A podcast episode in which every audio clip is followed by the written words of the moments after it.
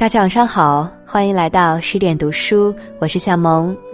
今天和你分享新风所写的《简爱》，他曾受尽欺凌，为了爱情去乞讨，终赢得美好爱情。如果你喜欢今天的分享，不要忘记在底部给十点金点一个赞哦。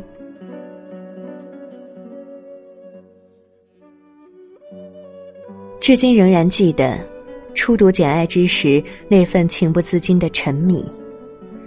你可能在十六岁的花季里，晚上打着手电，在宿舍的被窝里乐此不疲的阅读过它，一边心灵里充满着青春的欢乐河流，一边不时的戒备着突然闯入的宿管老师。你也可能在上学途中，寒风呼啸的马路上。手指冻得通红，却依然浑然忘我的，一边背着书包，一边急切的翻阅着手中的《简爱》。不错，《简爱》就是我们每一个人心中永恒的青春与爱情。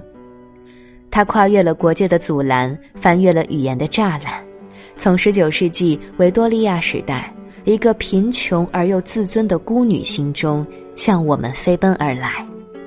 然后，把女性独立与自尊的火种，播撒到了每一个人的心里。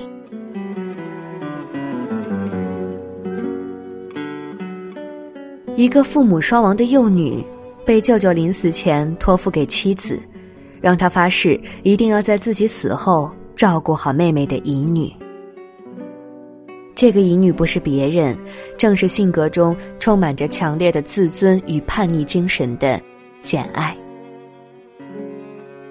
寄人篱下的处境是悲惨的，尤其是因为这个孤女被舅舅李德先生生前看得比自己的子女都要珍贵，所以当他撒手人寰，不到十岁的简爱便迎来了舅妈和表兄妹们一致的报复。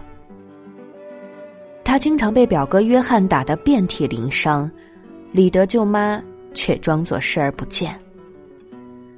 而由于他的反抗，李德舅妈把他关进了红房子进行惩罚，而这所房子是疼爱他的李德先生去世的地方，从那以后无人居住。简爱苦苦的求饶，却根本得不到丝毫的同情，反而被变本加厉的关了起来。他终于因为联想到了鬼魂而忍受不住恐惧，晕了过去。他被救过来之后，面对冷酷的舅妈李德太太，这个十岁女童口中发出了最严厉的声讨：“李德舅舅要是活着，会跟你怎么说呢？我李德舅舅正在天上，你想什么干什么，他都看得见，爸和妈也看得见，他们都知道你是怎么关了我整整一天，怎么一心只想我死掉的。”在信仰基督教的维多利亚时代。这样的声讨，无疑会让一个人从心底里感到恐惧的，因为上帝和天国在人们心中是至高无上的，生前的恶行，死后都会得到报应。所以，李德舅妈听到从一个孩子口中发出如此振振有词的声讨之时，她在极度的恐惧中，愤怒到了极点。她抓住简爱，死命的摇晃。左右开弓打他的耳光，最终，李德舅妈决定将这个叛逆的孤女送到孤儿寄宿学校去。而听到这个消息的简爱忽然间万般高兴，内心里充满着一种迷茫的渴望。他毅然坚定的收拾自己的行李，他觉得自己终于要逃离盖兹黑德府了。是的。在所有盖兹黑德府的人眼里，简爱都是弱小丑陋的，甚至连一个佣人都比不上。似乎一切的现实力量都在压迫他，摧残着他的天性。可是简爱的心灵并没有被摧毁，恰恰相反，正是这样的逆境培植了他超人的勇气。他的精神因苦难生活而得到了锤炼，意志。也更加的坚韧不拔。他毫无眷恋的逃离了盖兹黑德府，一个人孤零零的坐着马车，历经三天三夜，来到了他生命中的新起点——罗伍德慈善学校。可是，这又是一所什么样的学校呢？荒野里，几栋年久失修的房子，煮得发焦的稀粥，粗劣的衣衫，戒律森严的校规。还有严厉的学监和对学生残忍惩罚的老师。漫长的冬天寒冷孤寂，食不能果腹的学生们常常被饿得发慌，学监却认为这是一种对生存意志的磨砺，是克勤克俭的美德。庆幸的是，他们还有唐布尔小姐的庇护。这多多少少让他们在这凄凉的人世得到了一丝温暖的依靠与抚慰。简爱在这里遇到了生命中刻骨铭心的朋友海伦·彭斯。他学业优秀，积极进取，甘于忍受一切不公的惩罚，一心渴望在书籍和信仰里寻求自由与幸福。而简爱呢？依然保持着不屈不挠的反抗精神，从来不会为了讨别人的欢心而去改变自己的意志。罗伍德的环境相当恶劣，因为处在沼泽地，污染严重，结果爆发斑疹疫病，八十多名学生死了四十五个。学监的恶行虽然得到了惩处。而简爱最好的朋友海伦·彭斯却永远的死在了这次疫病里，准确的说，是死在了简爱的怀里。当简听说海伦病危的时候，他在夜深人静的时刻，光着脚，偷偷的来到海伦·彭斯的病房里。他认为自己一定要在死前拥抱他，必须给他最后的一吻，说上最后的一句话：“简。”你光着两只小脚，快躺下来，盖上我的被子。简，我很快活。当你听到我死了的时候，你千万别伤心，没有什么可伤心的。我们大家都总有一天会死，我心里没有什么牵挂。我死后，没有人会太怀念我。我只有一个父亲，他新近又结了婚，不会想念我的。正因为死得早。我会免受许多大的痛苦，我并没有什么品质或者才能能让我在世上闯出一条路来。当谭波尔小姐早上回到房间里时，看见简爱睡在小床上，她的脸紧贴着海伦的肩头，两臂搂着她的脖子。简睡着了，而海伦已经死了。海伦的坟就在博洛克桥的墓地里，他死后的十五年里，那上面只覆盖着一个杂草丛生的土堆。这是简爱在人世间最初也最纯洁的一段友谊。海伦·彭斯的死让他初尝了人世间的生死离别，也让他看到了只有依靠自己的努力，顽强的生存下去。才能获得人生的希望。简爱在罗伍德八年的时间里，正是依靠着这样的信念，取得了优异的成绩，最后成为一名教师。在工作两年后，方才离开了这个给予他生命成长影响最大的地方。经过艰苦生活的磨练，简爱的思想。日臻成熟。当他以家庭教师的身份出现在桑菲尔德庄园的时候，他无疑是一个敏感、热情、独立又颇具人格魅力的青春少女。她身上具有着一切青春少女都具有的天真烂漫，但在这烂漫中，仍然有着来自身份地位的深深自卑感和从这自卑里生长出来的顽强的自尊心。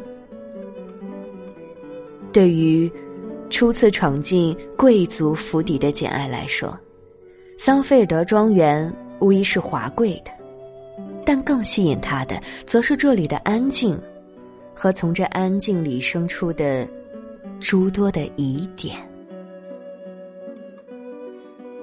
主人常年不在，偌大的庄园里只有一个女管家费尔法克斯太太，还有极少的几个仆人和体格粗壮、有待遇不菲的厨娘。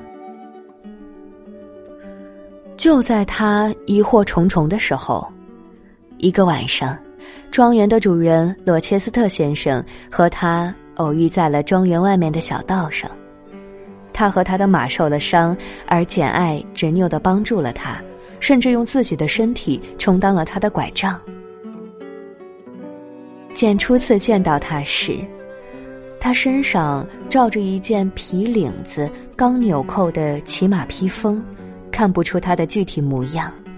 不过，我还是琢磨出他大体上的样子是中等身材，胸部相当宽。他脸黑黑的，容貌严峻。眉头紧蹙，他已不太年轻，但还未入中年，大约三十五岁光景。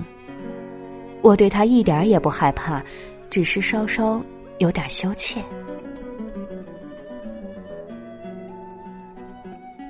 再见到你确实能够骑马以前，先生，我是绝不会让你这么晚独自留在这条荒凉的小路上的。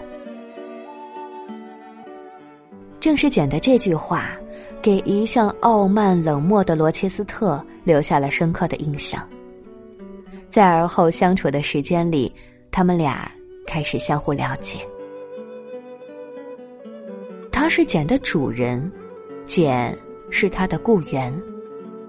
但简爱始终保持着自己独立顽强的尊严，而他也恰恰喜欢他的这种丝毫不媚俗。甚至颇为胆大妄为、心直口快的性格。罗切斯特先生发现，他们有很多共同的话题，他们彼此之间表面上唇枪舌剑，内心里却都如同滚烫的河流，似乎不管谁一不小心，都会荡漾出无边的涟漪来。是的，简爱。爱他表面上的冷若冰霜，也爱他内心里的无边柔情。而他呢，爱简的直白真实，更爱他的娇小纯洁。可简爱只是一个毫无身份地位的家庭教师，可罗切斯特却是财产众多、家族地位显赫的世家传人。让他心里更苦的是，他表面上风光无比，可实际上内心里却有着沧桑陈旧的宿疾。这宿疾正来源于他显赫的世家身份。简爱对这些虽然有所怀疑，却仍然是一无所知。简在他面前就好像一张纯洁的白纸，有着柔软的质地。也有着坚硬的外表，就好像纸与笔交战之时的那种欢快的摩擦，是能让罗切斯特在上面弹奏出心灵乐曲的一种交流。而这，则是历经沧桑的他寻找了多年的所求。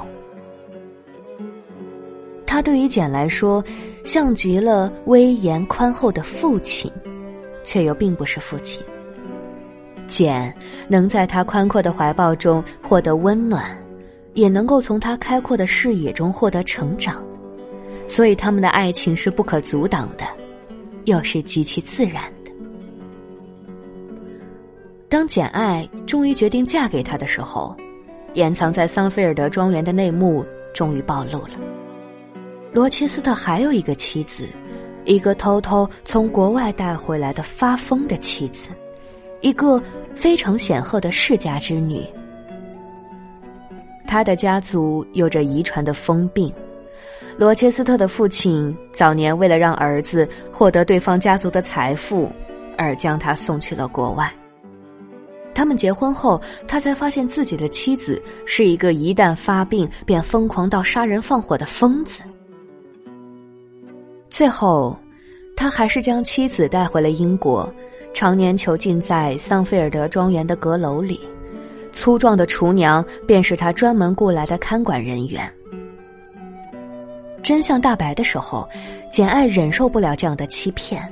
虽然他仍然爱他，虽然他觉得他也是受害者，但是，他仍然不能忍受这种欺骗。他说：“你以为我穷、低微、不美、矮小，就没有灵魂、没有心吗？你想错了，我的灵魂跟你一样，我的心也跟你一样。要是上帝赐予我一点美和一些财富，我就让你感到难以离开我，就像我现在难以离开你一样。”就像我们必须要经历死亡，站在上帝的脚跟前是平等的，因为我们是平等的。这是一个十九世纪的平民女子，在面对爱情和尊严之时所做出的选择。虽然她的内心充满着撕心裂肺的痛苦，虽然她以为她即将得到幸福，来自于她所爱的人，也是爱她的人所给予自己的幸福。但当这种幸福有碍于社会公平和个人原则的时候，他只能选择走。简爱就这样连夜逃离了桑菲尔德庄园，也逃离了自己的爱情。他身无分文，又累又饿，只能凭借着一双脚在无边的荒原上奔逃，奔逃。一个女子，丢光了盘缠，无亲无友，在对爱情的失望中落荒而逃，仅仅只是为了自己的尊严。他的内心里所保留的，只是自己的一腔孤勇。夜宿荒原的时候，他写道：“我摸摸石楠，它们很干。”还带着夏日白昼的炎热留下的暖意。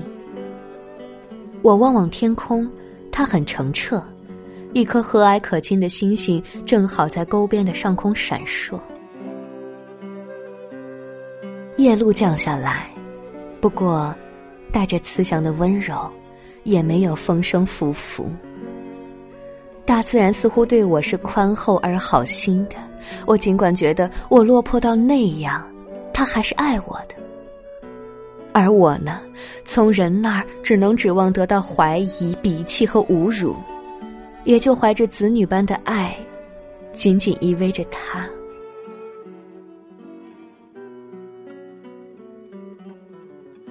这是一个女子在山穷水尽之际，内心里所怀有的暖意。在她叛逆的性格之中，依然潜藏着一个纯情女子的爱，一个孤女的爱。这是夏洛特·勃朗特奉献给这个世界的最赤诚的女儿之爱，它饱含着泪水的温情，是足以打动大自然母亲的赤诚情感。正因为拥有这爱。所以他在接下来无目的的逃亡之中，始终没有放弃自己，哪怕是饿到极致，去讨一点即将被扔给家畜的残粥，求得一块农人家的黑面包，他的内心中，都依然充满着自尊。可是这维护自尊的决心让我落泪，令我痛哭。这是一个一无所有的平民女子。为了爱情的尊严而牺牲虚荣之心，对自己痛下杀手的坚强。读到这里，我方是明白，《简爱》之所以一百年来打动无数读者，是因为这是一个甘愿让颜面受损、让肉体受伤，也要维护灵魂的完整与纯洁的强者。她是能够让我们落泪、让我们痛哭之后，又从内心里深深敬服的女性形象。简爱的结局是一个大团圆的结局。罗切斯特那已经变成疯子的妻子，在又一次企图烧死简爱的过程中，让整个庄园都陷入了火海。罗切斯特先生。为了救大火中的妻子，自己也掉入了火中，导致双目失明、左手截肢，从此成了废人。而他的妻子呢，则在大火中彻底丧生，桑菲尔德庄园也变成了一片废墟。简爱在终于找到工作之后，又继承了叔叔的遗产，可在历经重重苦难之后，他的心中仍然放不下桑菲尔德，放不下罗切斯特。当他听闻了庄园的大火，便毅然踏上了寻找罗切斯特的征途。可他见到的已经不是原来的那个罗切斯特先生了。是的，此时的他几乎丧失了所有的财产，也丧失了健康。可简爱却觉得，此刻的他才是真正需要自己的那个丈夫。他们在森林中的芬丁庄园结了婚。他要做他的臂膀，做他的眼睛。而此刻的他，再也不是那个孤傲、冷漠、刻板的世家子弟罗切斯特，而是一个充满着平和、温暖与柔情蜜意的罗切斯特，简爱的丈夫。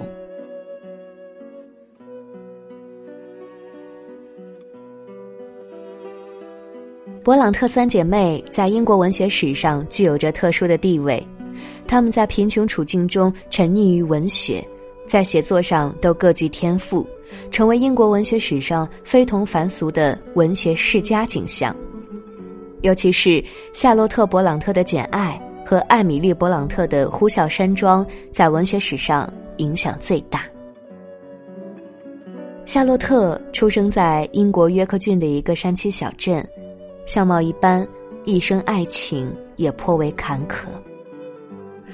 他曾经爱上了自己的老师，却惨遭拒绝，这给他一生的创作带来了深刻的影响。他的作品有着特别浓重的自传体色彩。他笔下的主人公多是凄苦无缘的孤女，表现出他对女性生活和命运的关注。尤其是《简爱》之中颇具叛逆精神的独立女性形象。可以说是欧洲女权主义的先声，是在默默忍受了数千年男权社会的精神囚禁之后，从女性灵魂中爆发出的第一声呐喊。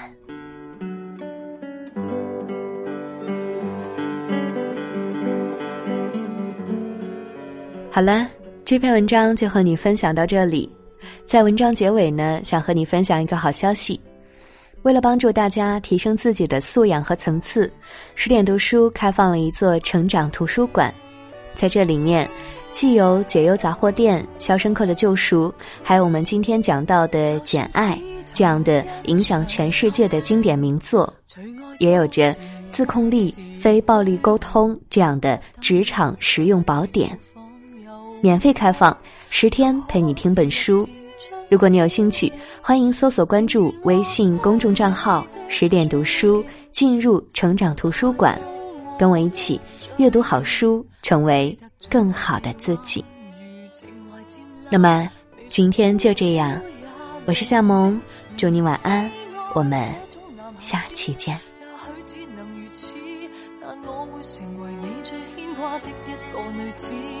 朝朝暮暮，让你猜想如何驯服我。若果亲手抱住，或者不必如此。许多旁人说我不太明了，男孩子不受命令就是一种最坏名字。笑我这个毫无办法管束的野孩子，原没有。